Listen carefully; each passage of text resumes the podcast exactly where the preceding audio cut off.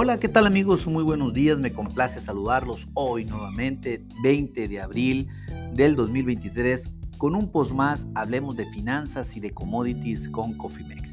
Siendo las 9.30 am hora del centro de la Ciudad de México, vamos a empezar platicando un poco de lo que acontece con el maíz en la bolsa de Chicago, con qué está sucediendo con los futuros y cuál es la información más relevante para el día de hoy.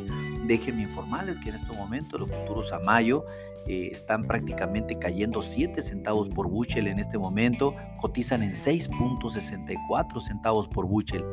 Los futuros a julio están cayendo 11 centavos por bushel y cotizan en 6.25 centavos por bushel. Pero pues, ¿qué ha estado pasando, no?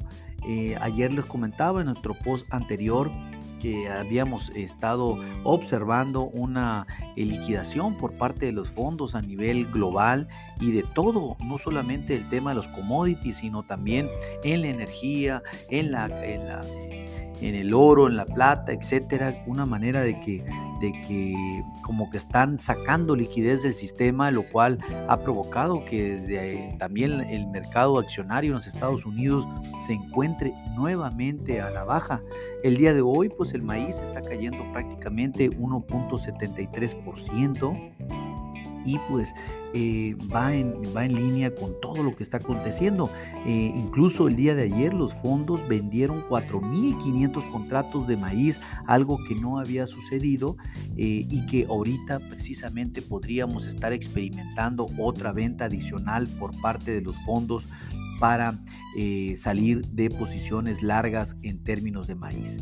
Eh, los futuros de maíz pues han estado luchando para encontrar un impulso en las últimas sesiones, ya que el mercado se ha centrado principalmente en el progreso de la siembra en los Estados Unidos. Recuerden que este próximo lunes tendremos una actualización de ese avance y pues también del récord en la cosecha que se espera en Brasil con la producción de maíz y soya para este 2023. Eh, todo esto pues hizo que el mercado pues ahorita esté cayendo el 1.70%, incluso las bases, eh, eh, como ya lo vimos el día de ayer, se han mantenido estables y débiles, sobre todo en la parte centro de los Estados Unidos después de caer entre 2 y 20 centavos en el medio oeste Ahí es donde se vio la mayor contracción en las bases para maíz en los Estados Unidos.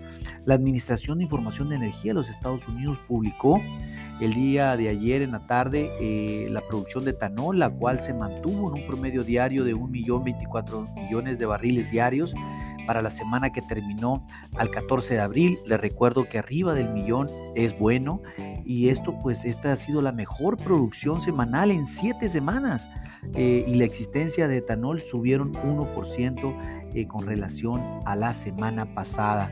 Definitivamente pues eso eh, es un buen, un buen dato. sin embargo, pues hay que ver el comportamiento para los próximos reportes y ver si se mantiene la, esta tendencia. Eh, hoy pues también tuvimos lo que vendría siendo el reporte, eh, el reporte de exportación, eh, como, todo, como todos los jueves. Déjenme, déjenme indicarlo por aquí, déjenme lo abro rápidamente para indicarles lo que aconteció con el informe de las ventas de exportación para los Estados Unidos que acaba de reportar el USDA para maíz y soya estuvieron por debajo de las expectativas, pero maíz de la nueva cosecha sí estuvo por encima. O sea, eh, prácticamente lo que es del ciclo 23-24 sí estuvo por encima de las expectativas para maíz, eh, en donde el principal comprador fue China y México. Esto eh, prácticamente es lo que nos dieron a conocer el día de hoy el USDA de los Estados Unidos.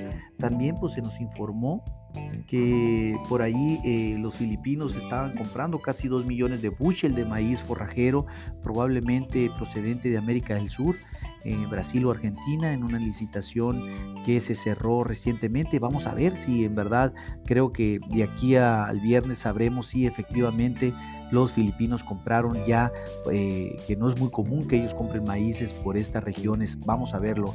Por ahí, eh, eh, recuerden, estén muy al pendiente del próximo informe del domingo, que lo vamos a informar el lunes en relación al avance de, siembra en los Estados Unidos. Les recuerdo que este informe sale después del cierre, por lo tanto, si hay algo así muy relevante, lo diremos el mismo lunes, si no, lo estaremos platicando el, el martes próximo.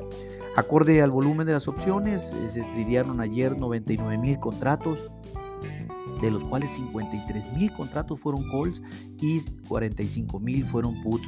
Todavía continúa favoreciendo eh, la tendencia alcista que están sintiendo que el mercado que está sucediendo, lo cual pues nos hace pensar de que, de que eh, al final del día pues sí vamos a tener una expectativa alcista en el maíz, yo lo soy, sin embargo, pues obviamente no podemos luchar contra las liquidaciones de los mercados.